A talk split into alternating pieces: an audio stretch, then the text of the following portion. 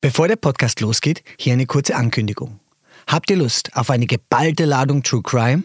Und Ball ist hier übrigens wortwörtlich zu nehmen. Der heimische Sportwettenanbieter Win Today knöpft sich die Wettmafia vor. Mit dem Podcast Falsches Spiel im Visier der Wettmafia taucht ihr ein in die finsteren Machenschaften rund um Spielmanipulation und Wettbetrug. Nichts weniger als die Glaubwürdigkeit des Sports steht dabei auf dem Spiel. Im Namen von Fairplay hört euch das an auf Spotify und überall sonst, wo es Podcasts gibt. Und jetzt viel Vergnügen mit mein erstes Mal. Willkommen bei Mein erstes Mal, einem Podcast von The Red Bulletin, dem Magazin Abseits des Alltäglichen. In unserem Podcast sprechen Persönlichkeiten über ihre Anfänge, über erste Versuche und kleine Siege auf dem Weg zum großen Erfolg. Sie verraten, wie du deine eigenen Talente entdeckst und dich motivierst, neue Abenteuer zu wagen. Heute zu Gast bei mein erstes Mal die Motorsportler Elias und Johannes Huntonci, besser bekannt als Red Bull Drift Brothers. Im Interview mit Florian Obkircher. Ich glaube, das ist aber dann wiederum auch genau das, was uns in der Konstellation so stark gemacht hat dass wir eben zwei unterschiedliche Typen sind, unterschiedliche Blickwinkel haben und plötzlich sieht man halt, das ist nicht nur 2D dieses Bild, sondern wenn ich 45 Grad mich drehe, dann kommt da auf einmal eine Tiefe raus, die ich vorher nicht gesehen habe. Und deswegen ganz klare Sache, wenn es Konflikte gibt, seid bereit, euch die Perspektive vom anderen anzugucken. Das ist Elias Hundonci. Gemeinsam mit seinem Bruder Joe bildet er das deutsche Motorsportteam Red Bull Drift Brothers. Driften, das ist die am schnellsten wachsende Disziplin im Motorsport. Ihr kennt den spektakulären Fahrstil wahrscheinlich aus den The Fast and the Furious Filmen, wenn die wilden Hunde ihre Autos querstellen und mit Vollgas und qualmenden Reifen durch die Kurven pfeifen. Elias und Joe zählen zu den Weltbesten in der Disziplin.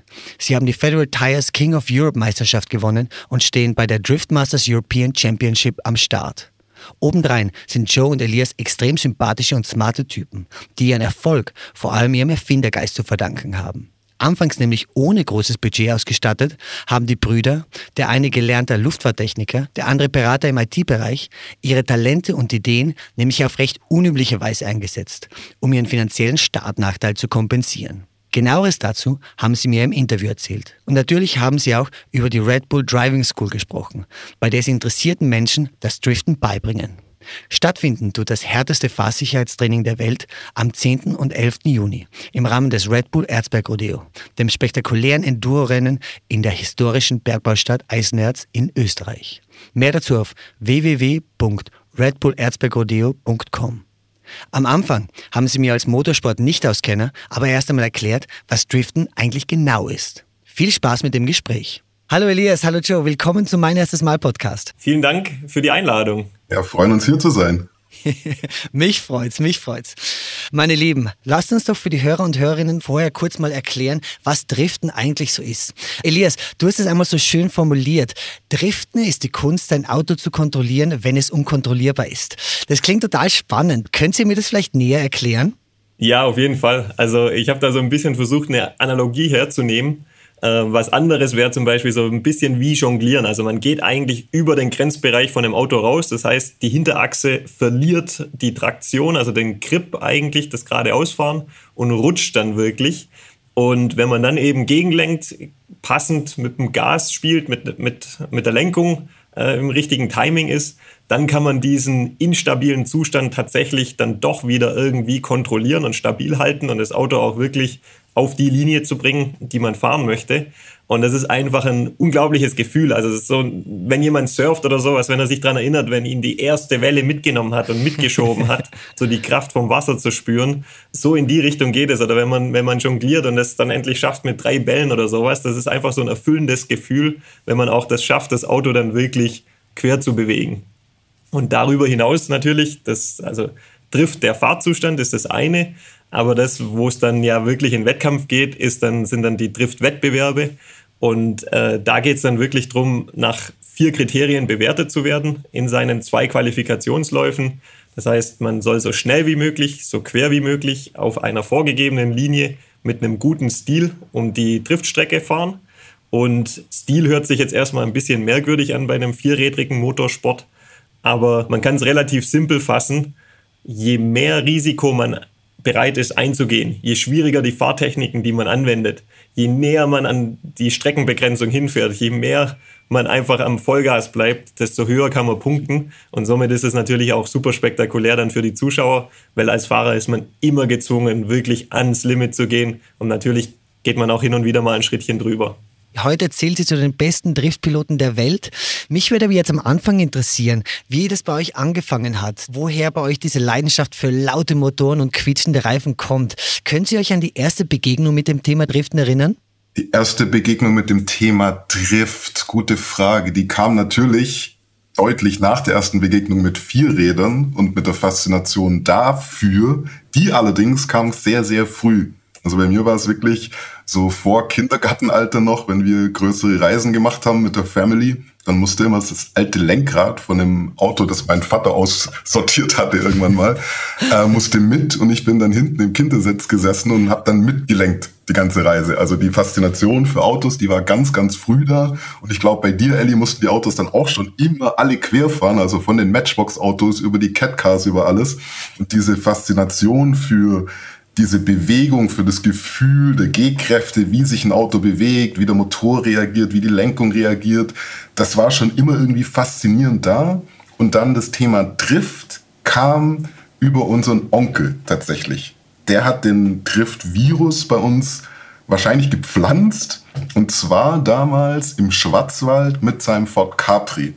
Er hat, ich glaube, bei der Freiwilligen Feuerwehr mitgeholfen und musste dann immer mal wieder am Skilift da irgendwelche Schneelawinensicherheiten kontrollieren, was für uns total zweitrangig war. Was aber sehr wichtig war für uns, war die Anfahrt dorthin und vor allem der Parkplatz, wo er dann auf verschneitem Parkplatz ab und zu so ein bisschen mit der Handbremse eingeparkt hat und einfach das Auto so ein bisschen sehr dynamisch bewegt hat. Und der Virus hat sich dann wirklich vermutlich bei mir im Kindergartenalter, beim Ellie, der kann sich nicht mehr dran erinnern, der war noch ein bisschen jünger, festgesetzt und ist dann ausgebrochen relativ zügig mit Erhalt des Führerscheins. Genau, also wie es der Joe schon gesagt hat, äh, ich kann mich tatsächlich bildlich nicht mehr daran erinnern. Ich war aber wohl auch mit in dem Ford Capri drin. Und was ich dann aber genau weiß, wie er auch schon gesagt hatte, war, dass wirklich meine, meine Matchbox-Autos, wenn ich mit denen gespielt habe, die sind immer quer gefahren. Ich wusste nicht warum. Als ich das erste ferngesteuerte Auto irgendwann mal hatte, habe ich versucht, die, die Hinterreifen zu modifizieren, damit es auch rutschen kann, wenn man, wenn man ans Gas geht. Und dieser Zustand war immer faszinierend für mich, wenn ich im Fernsehen irgendwie Motorsport geschaut habe. Damals gab es natürlich kein Driften im Fernsehen.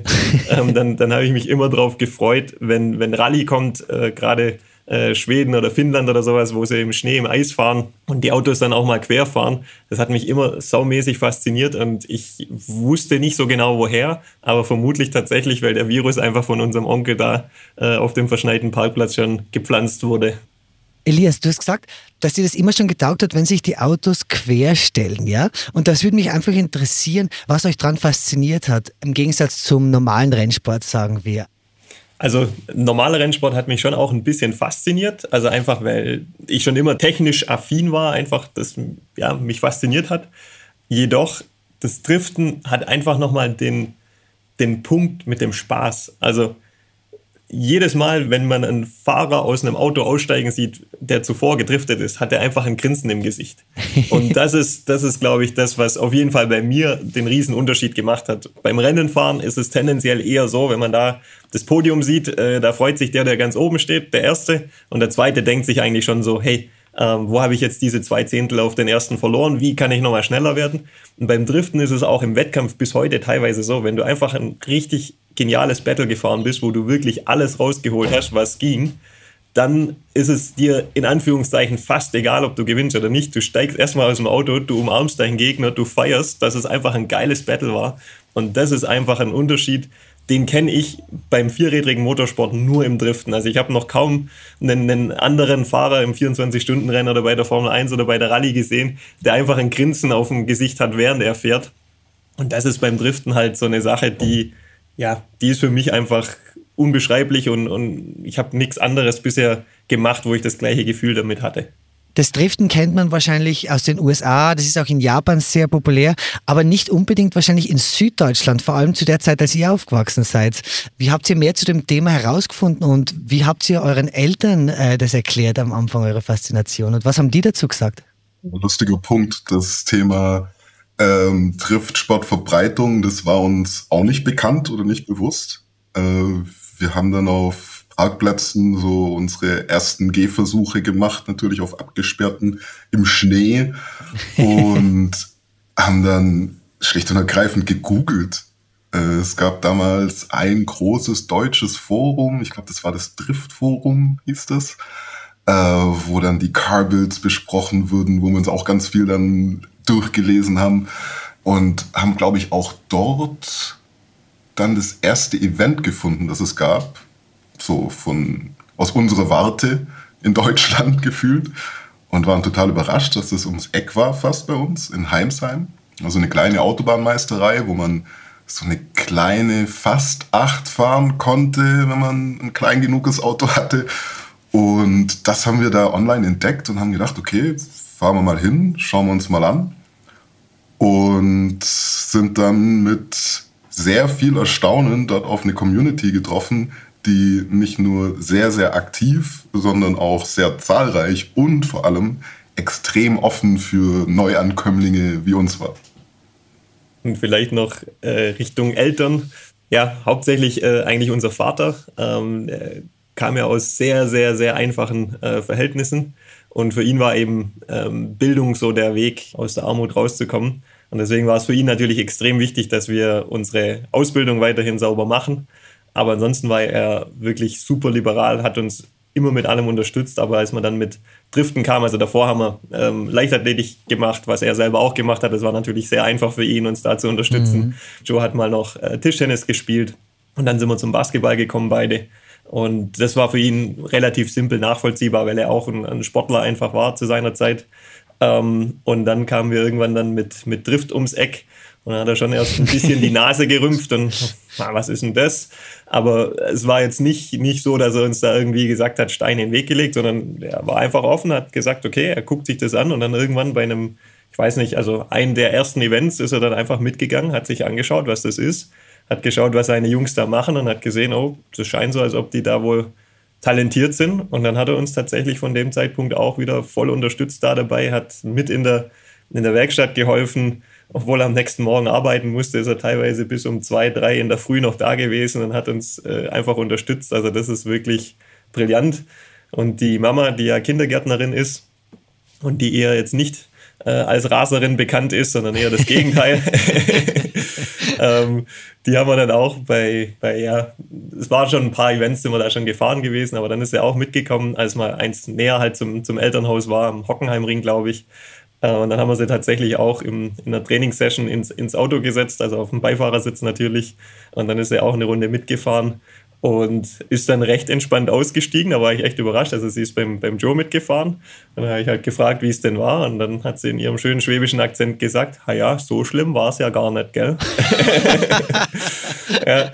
Und seitdem ist sie eigentlich auch immer mit dabei und verfolgt uns und unterstützt uns, kocht, wäscht Wäsche und ähm, bei vielen Events mit dabei gewesen, einfach die Organisation und so weiter. Ähm, das ist schon, schon einzigartig, sage ich jetzt mal. Hm, absolut, absolut. Joe, du hast das vorher schon angesprochen, dass ihr 2008 das erste Mal bei diesem offenen Drift-Event in Heimsheim dabei wart. Und dieser Event, der war ja sehr wichtig für euch, glaube ich. Ja? Könnt ihr mir davon erzählen, wie das war, damals dabei zu sein und das erste Mal Gleichgesinnte zu treffen? Das war wirklich so ein Moment von, äh, da fällt einem die Kinnlade runter. Also wirklich Anfahrt dorthin, man biegt da von der Autobahn ab, man fährt von der Autobahn ab und es ist wirklich dann gleich wie ist es, Ellie? Einmal rechts und dann noch einmal rechts genau. und dann bist du eigentlich auf dem Gelände. Wirklich so 50 Meter neben der Autobahn. Und es war so ein bisschen umwaldet, also man, man hat das nicht gesehen, bis man dann wirklich reingefahren ist. Und wir fahren dann da ums Eck und wir haben halt gedacht, okay, da sind vielleicht drei, vier Autos oder so. Und dann waren da einfach, Ellie, 20 Autos? Sowas, 20, 25 Autos waren dann sicherlich da, ja. Ja, und uns ist wirklich die Kinnlade runtergefallen, weil wir haben bis zu dem Zeitpunkt halt gedacht, wir sind so die einzigsten zwei Vollidioten in ganz Deutschland, äh, die sich irgendwie um das Thema kümmern und die da Bock drauf haben. Und dann sehen wir da wirklich diese riesen Community mit lauter Kennzeichen äh, von unserer Gegend so und konnten das erstmal nicht fassen, äh, laufen da dann auf und äh, dann gab's so ein Fahrerbriefing so eine Einführung, Trackwalk, also man ist dann diese kleine, wirklich winzige Strecke da dann abgelaufen zusammen. Und äh, der Veranstalter hat das dann alles so erklärt und meint dann gegen Ende von dem Briefing so, ja, jetzt Ingo, jetzt zeigt das geschwind am Ole, auch in so einem schwäbischen, so einem tiefen, das war echt witzig. Wie man da das Layout fährt, gell, das ist die latest visit. Ist der Ingo Hosbach in seinen blauen E34 540 mit einer Straight Pipe eingestiegen. Und bis dahin war alles, was wir an Querfahren in Real Life gesehen haben, war wirklich maximal auf nass. Das war schon krass. So, und dann ist der da auf Trocken mit dem V8 über diese Strecke geballert, dass Ellie und ich einfach direkt schon am Einsteigen waren und gedanklich schon zu Hause im Keller am Weinen saßen, ähm, weil es einfach sowas von overwhelming und beeindruckend war, was machbar ist und das so viel mehr war als alles, was wir bis dahin erlebt hatten. Und das war dann so der Einstieg, also wirklich ein Gänsehaut wird man niemals vergessen und war fast zu viel für uns, um es dann doch noch zu probieren. Aber zum Glück sind wir nicht heimgefahren und haben es noch probiert und es war vom ersten Moment an faszinierend und das herausragende Element, das uns wahrscheinlich auch über all diese Jahre durch auch sehr, sehr, sehr viele bis heute harte Jahre getragen hat, nämlich diese Community. Diese Offenheit, diese Herzlichkeit, diese gemeinsame Freude über den Sport, über das, über die Fahrzeuge, über die Skills, über die verschiedenen Approaches, über den Lifestyle, über den persönlichen Fahrstil, über den persönlichen Engineering-Stil. Das war so das, was uns direkt abgeholt hat und nicht mehr losgelassen hat bis heute. Also da vielleicht auch noch kurz hinzuzufügen, das ist wirklich beeindruckend. Man, man trifft da von dem ganz normalen Menschen bis zum Akademiker, egal wen, den Bäcker, den Maurer, den was auch immer, Professor, sonst was. Und alle haben den gleichen rostigen Nagel im Kopf und sprechen dieselbe Sprache. Also das ist das, ist das was, was wir einfach immer wieder festgestellt haben man kommt da zusammen und man versteht sich. Auch wenn man andere Ansätze hat oder sonst was, das ist völlig fein, da ist jeder offen und irgendwie verbindet doch dieses Element, trifft dann diese ganz unterschiedlichen Menschen auf eine super schöne Art. Und genau wie es Joe beschrieben hat, als wir damals ankamen, wir hatten quasi keine Ahnung. Also ja, wir haben vielleicht mal Bremsen gewechselt, Ölwechsel gemacht am Auto, aber keinerlei irgendwie Vorderachskit, dies, das. Und wir kamen da an und sind zwei Runden gefahren und dann kamen schon die ersten von sich auf auf uns zu. Hey, ich habe gesehen, du hast noch den normalen Visco-Lüfter, mach lieber einen Elektrolüfter rein, dann wird dein Auto nicht so schnell heiß, dies, das. Und man bietet einfach an und das haben wir einfach bis dahin nicht erlebt und das ist was, was bis heute geblieben ist im Driftsport. Auch auf Top-Niveau ist es immer noch so ein freundschaftliches Miteinander unter den Fahrern, unter den Teams und das, ja, das haben, haben wir bisher nirgends anders erlebt. Super. Also echt ein starkes Community-Gefühl offenbar in der Szene. Und äh, wo wir von der Szene reden, in der habt ihr euch ja relativ schnell einen Namen gemacht, weil ihr sehr schnell sehr gut geworden seid. Wie war das eigentlich möglich? War das Talent bei euch oder das harte Training oder eine gewisse Risikofreude? Wie seht ihr das im Rückblick? Ich schätze eine Mischung vermutlich aus verschiedenen Elementen. Ich denke, so eine Grundbegabung ähm, ist auf jeden Fall da, zumindest mal für Autos spüren und bewegen. Mhm. So, und auch so ein generelles, glaube ich, Grundtechnikverständnis. So, dazu kam dann aber auf jeden Fall noch die Tatsache, natürlich, dass wir zu zweit und Brüder sind und dann aber eben von unseren Approaches auch im Auto ganz unterschiedlich sind. Wir haben uns am Anfang ein Auto geteilt das heißt, wir haben auch die ganze Trainingszeit dann immer, eine ist gefahren, der andere saß auf dem Beifahrersitz. Und da wir von den Persönlichkeiten her schon unterschiedlich sind und witzigerweise im Auto umgekehrt unterschiedlich als in Real Life, so im Business und Alltäglichen, ähm, haben wir extrem davon profitiert, dann praktisch die Hälfte der Fahrzeit das Ganze vom Beifahrersitz zu sehen und da praktisch beobachtend dann wieder zu lernen, seinen Input dann dem Bruder zu geben aus dieser anderen Perspektive. Zum einen aus der Perspektive vom Beifahrersitz, zum anderen aus der Perspektive von diesem anderen Blick aufs Fahren. Ich glaube, davon haben wir extrem viel profitiert. Was wir dann auch genutzt haben, war eben ein Umstand, der so aus der Not geboren war. Und zwar von Anfang an klar, wir kommen nicht mit einem normalen Motorsport-Background äh, jetzt an dieses Thema ran, wie das vielleicht andere tun, nämlich auch mit einem gewissen budgetären Backing, sage ich mal. Das mhm. war bei uns nicht der Fall. Deswegen wussten wir Tracktime und wenn irgendwas an einem Auto irgendwie verbogen ist oder krumm ist, geht nicht, funktioniert nicht für uns. Deswegen haben wir, um Seed Time zu bekommen, was für uns ganz klar der Schlüssel zum Erfolg war oder mit einem, einer der größten, haben wir dann die virtuelle Welt benutzt, unterm Strich. Und äh, es war sehr, sehr lustig, wie das damals angefangen hat. Äh, das Engineering hat dann der Ellie übernommen von den Layouts. Und zwar in Form von Google Maps Klarsichtfolie auf den Monitor geklebt und dann die Layouts von den Rennstrecken praktisch aus Google Maps auf diese Klarsichtfolie übertragen. Dieselbe Klarsichtfolie dann auf den Streckeneditor von diesem Spiel, das wir da entdeckt haben, geklebt und dann mit Hütchen praktisch die Kurvenparameter abgesteckt. Und da der Parkplatz, den man da zur Verfügung hatte, teilweise nicht groß genug war, mussten wir uns dann teilweise die Strecke so über drei, vier verschiedene Layouts zusammenbauen, haben dann wirklich so Kurve für Kurve geübt haben parallel uns dann online schon damals Onboard-Videos zusammengesucht von guten Fahrern. Einer damals, der viel Online-Material hatte, war Remo Niesen, holländischer Fahrer, der uns auch viel, viel darüber unbewusst dann beigebracht hat, weil wir wirklich hunderte von Stunden seine Videos studiert haben und dann eben im Simulator nachgefahren sind.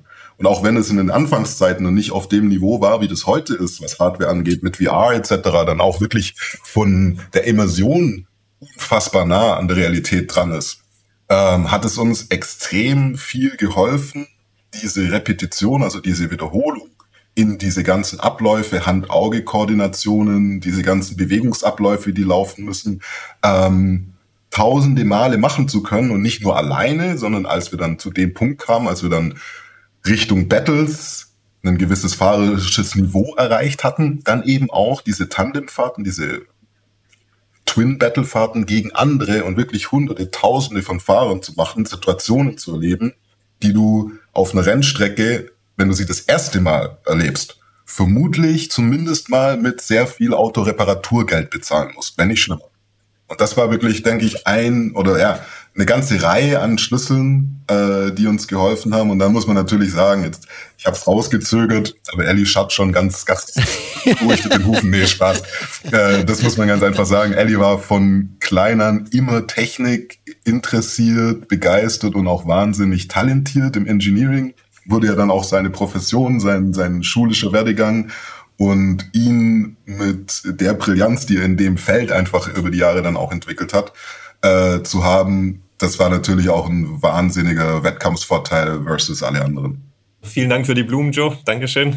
Ja, wobei in den, in den, in den Anfangsjahren muss man sagen, haben wir davon natürlich jetzt engineering-mäßig nur bedingt viel profitiert. Aber die Motivation und die Energie und die Begeisterung dafür, ohne die wäre das, hätte es nicht funktioniert. Genau, das wollte ich gerade äh, sagen. Und äh, wie sagt man, den, den Favor returnen? Also am Anfang, um die Frage nochmal kurz zu beantworten. Ich glaube, es war wirklich eine Mischung aus Talent war definitiv welches da.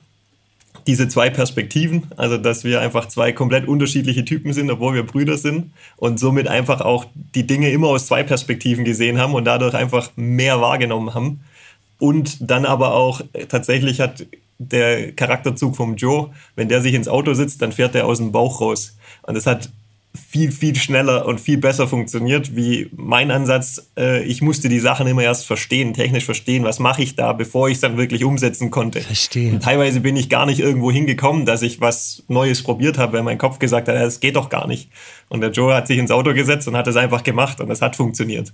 Und deswegen, also da muss man einfach sagen, dieses Intuitive, äh, was der Joe einfach an den Tag gelegt hat, hat uns am Anfang brutal viel weitergebracht, weil er einfach Fahrtechniken entwickelt hat, einfach aus dem Bauch raus. Und ich hab, saß daneben und habe mir angeguckt, was macht denn der da? Und plötzlich so, hey, das funktioniert, das ist ja super.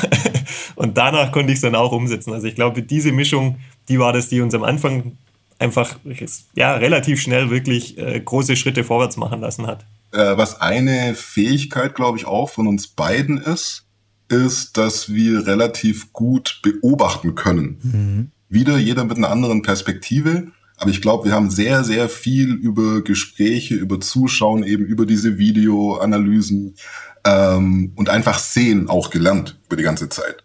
Wo andere sich vielleicht dann direkt wieder ins irgendwas probieren oder mit Gewalt probieren gestützt haben, haben wir uns tatsächlich dann angeschaut, ganz oft die Sachen und verstehen können schon Und wir hatten tatsächlich dann auch immer die Herausforderung, Lösungen zu finden, ohne einfach, also dieses Not macht erfinderisch, das war so ein, so ein Ding, das hat sich bis heute eigentlich durchgezogen. Das war nicht immer angenehm, hat aber auch seine Vorteile gehabt. Eine Not zum Beispiel, die wir hatten am Anfang, war wenig Leistung.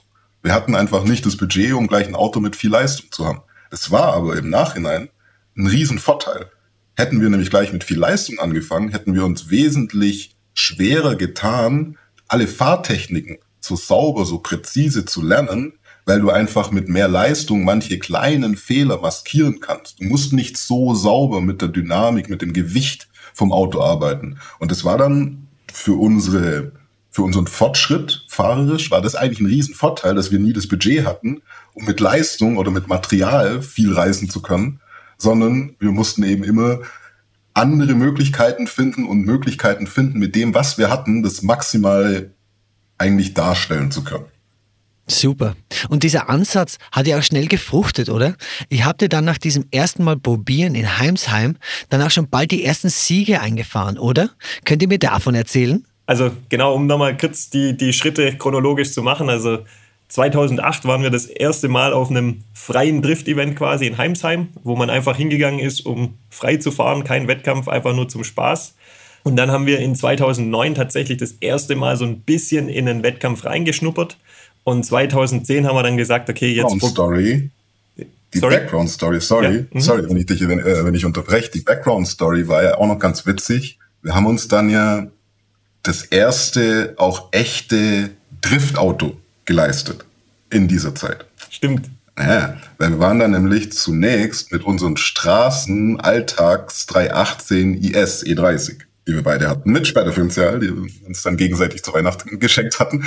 Ähm, und haben dann festgestellt, dass das nicht so richtig brillant ist, wenn man das Alltagsauto fürs Driften verwendet. Und haben uns dann für 300 Euro inklusive Flugticket unser erstes Driftauto in Düsseldorf namens E30 325 geleistet. Das dann das erste Mal in Heimsheim noch eingesetzt und dann mussten die dort leider den Betrieb einstellen, weil das Gelände verkauft wurde. Und dann haben die Jungs, die wir dort kennengelernt haben, Mädels, gemeint, hey, kommt doch mal mit, wir fahren Competition äh, bei der IDS und schaut euch das mal an. Und dann waren wir einmal dabei, haben uns das angeschaut.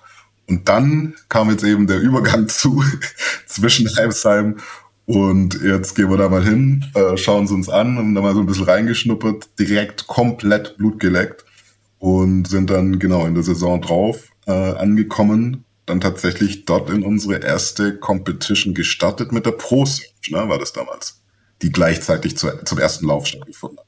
Also es war damals so aufgeteilt, dass es eine Einstiegsklasse, die Street-Klasse und die Pro-Klasse gab. Und um in der Pro-Klasse zu fahren, gab es beim ersten Event äh, quasi nochmal ein kleines äh, Ausscheidung, quasi eine Qualifikation dafür, die Pro-Search.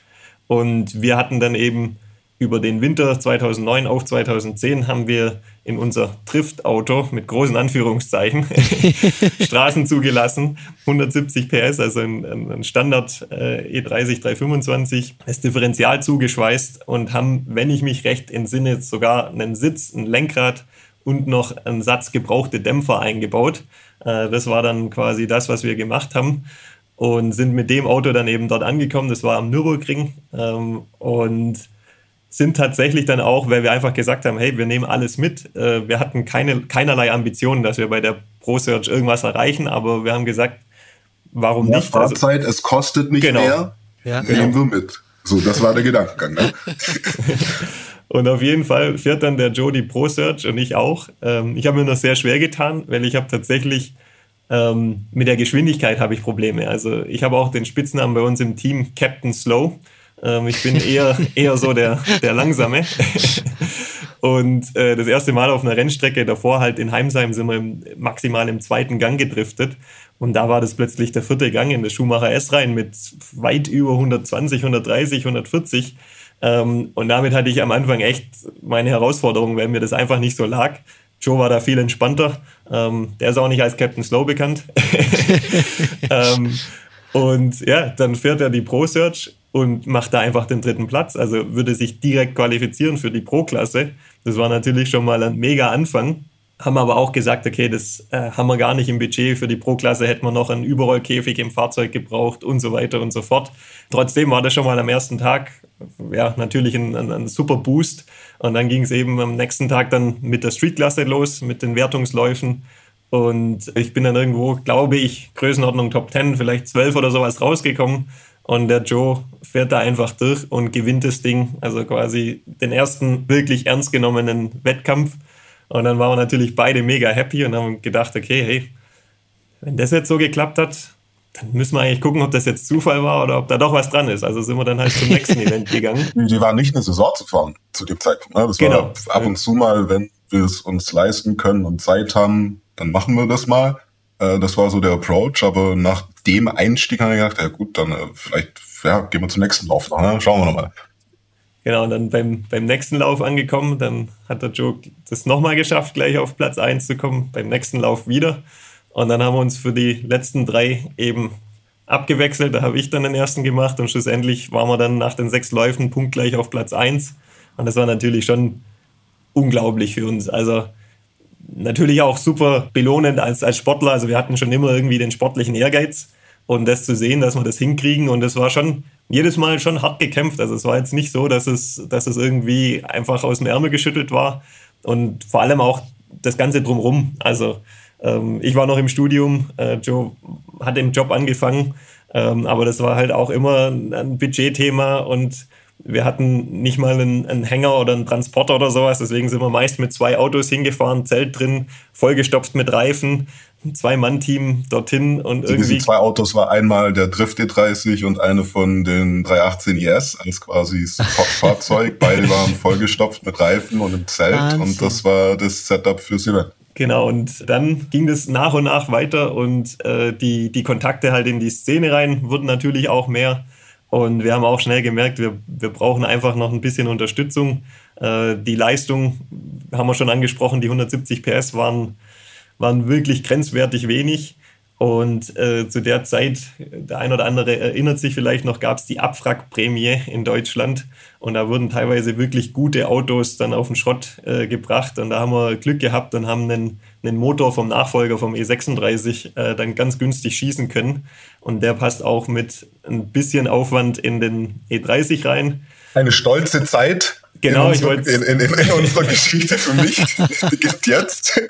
Ich wollte es gerade sagen, also ich bin ja eher der mit einem technischen Hintergrund, aber den Umbau hat tatsächlich der Joe großteils alleine gemacht, mit ein bisschen Unterstützung gerade von dem Ingo Hosbach und von dem, von dem Toni, der auch bis heute noch bei uns im Team ist. Also da kamen dann die Kontakte her, zum, auch zum ersten Teammitglied. Und äh, der Motorumbau hat super funktioniert. Ja, ja. Das waren die Jungs, die wir dort in Heimsheim kennengelernt haben, äh, die uns dann unter ihre Fittiche auch so ein bisschen genommen haben, äh, was Know-how, aber auch was äh, Equipment angeht. Hatten, wie gesagt, dann auch eine Halle, wo wir dann mal hier und da ein bisschen mitschrauben durften, Reifen wechseln durften vor den Events und dann eben diesen Motorenumbau ähm, machen durften. Und äh, der hat echt, der hat uns lang, lang getragen, ne? Genau, also der E30 ist wirklich bis ins Jahr 2013 rein dann schon auf europäischem Niveau seine letzten zwei Rennen gefahren, wo er natürlich leistungsmäßig komplett unterlegen war, aber trotzdem habe ich mich noch zweimal qualifiziert mit dem Auto. Zwar im ersten Battle ausgeschieden, aber das letzte Event erinnere ich mich noch äh, am Slowakia-Ring. Das war die schnellste Strecke, die wir bis dahin gefahren sind. Die schnellsten waren da bei über 200 km/h beim Entry. Mein Auto lief im fünften Gang gerade 180, aber ich habe es leider nicht ganz bis auf 180 geschafft zum Entry, weil einfach die Leistung gefehlt hat. Trotzdem, wie gesagt, die Linie konnte ich fahren mit dem Auto, habe mich qualifiziert, natürlich im Battle dann verloren, aber das war schon, schon beeindruckend. Und das war immer noch der gleiche Motorumbau, den Joe da gemacht hat. Also von daher ähm, so technisch unbegabt ist er gar nicht.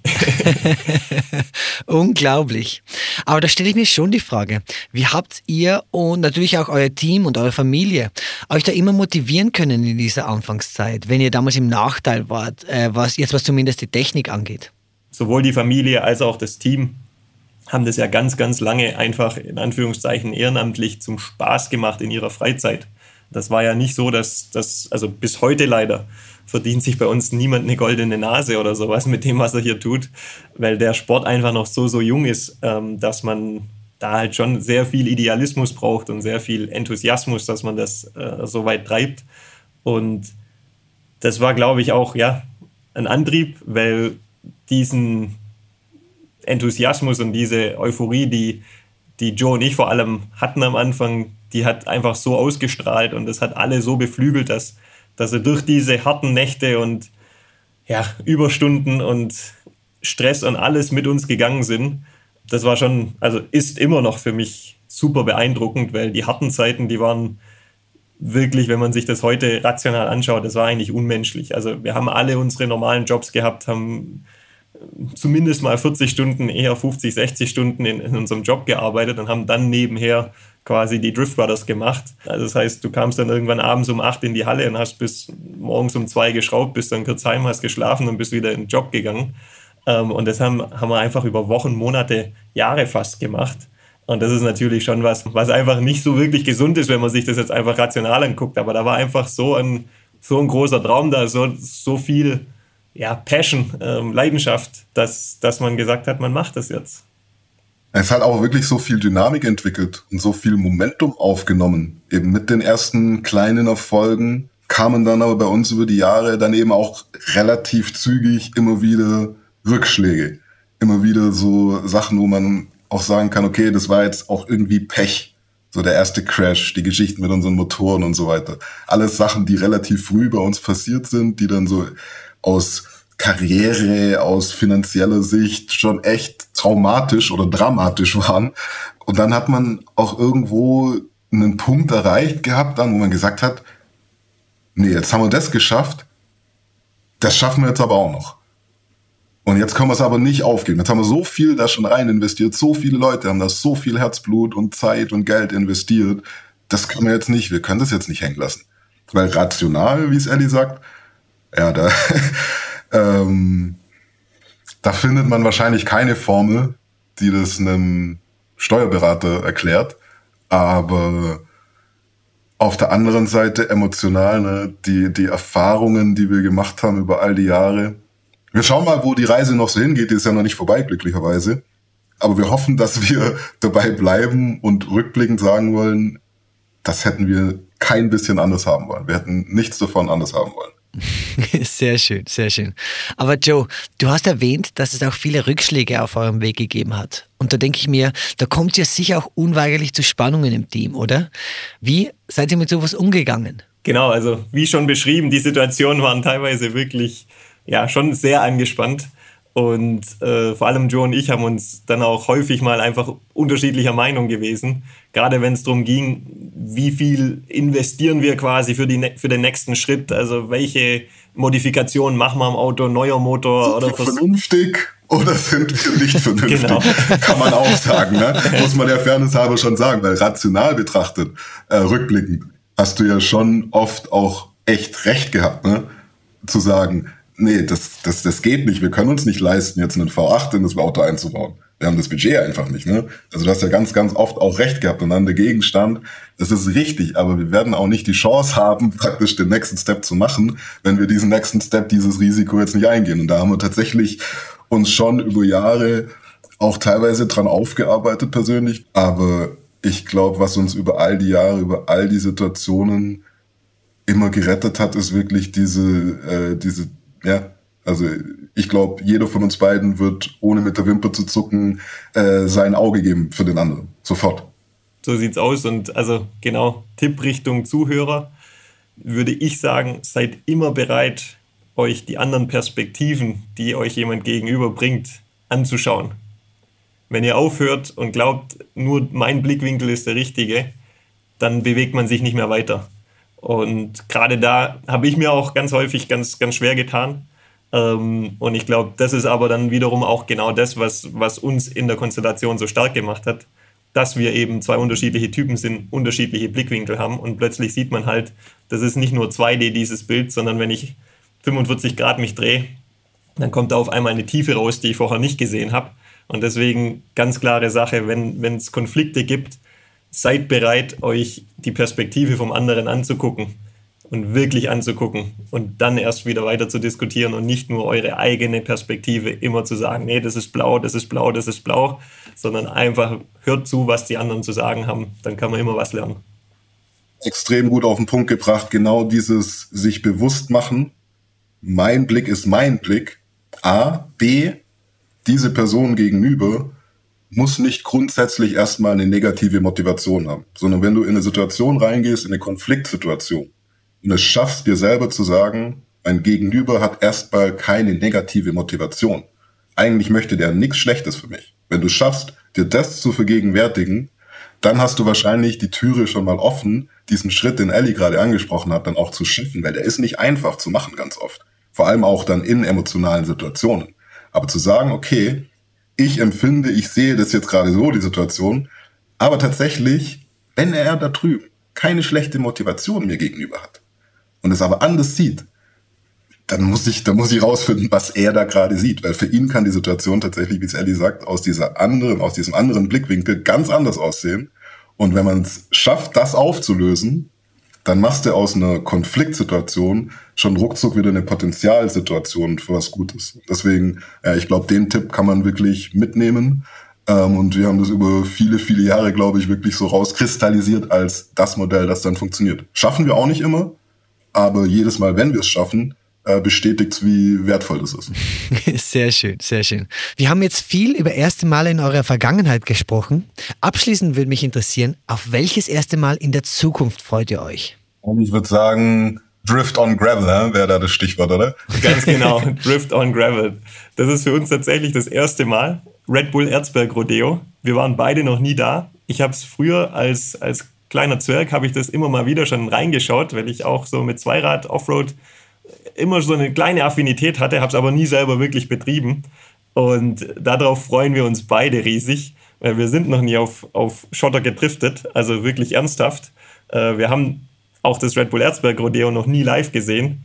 Und das ist ja schon ein unglaubliches Event. Und wie man, glaube ich, schon raushören kann, wir beide freuen uns riesig drauf, äh, da jetzt in den nächsten Wochen am Start zu sein als Fahrlehrer, als Fahrlehrer. Wir werden da tatsächlich Driftfahrschullehrer sein auf ähm, tatsächlich sehr steinigem Untergrund mit lustigen Autos und vermutlich sehr, sehr, sehr lustigen Teilnehmern und eingebettet ja in, glaube ich, eins der verrücktesten Events, äh, die es so gibt. Wir haben so ein paar Background-Infos bekommen, hatten so ein äh, Preview-Teaser-Filming schon an einer anderen Location. Also das wird, glaube ich, ganz, ganz, ganz wild.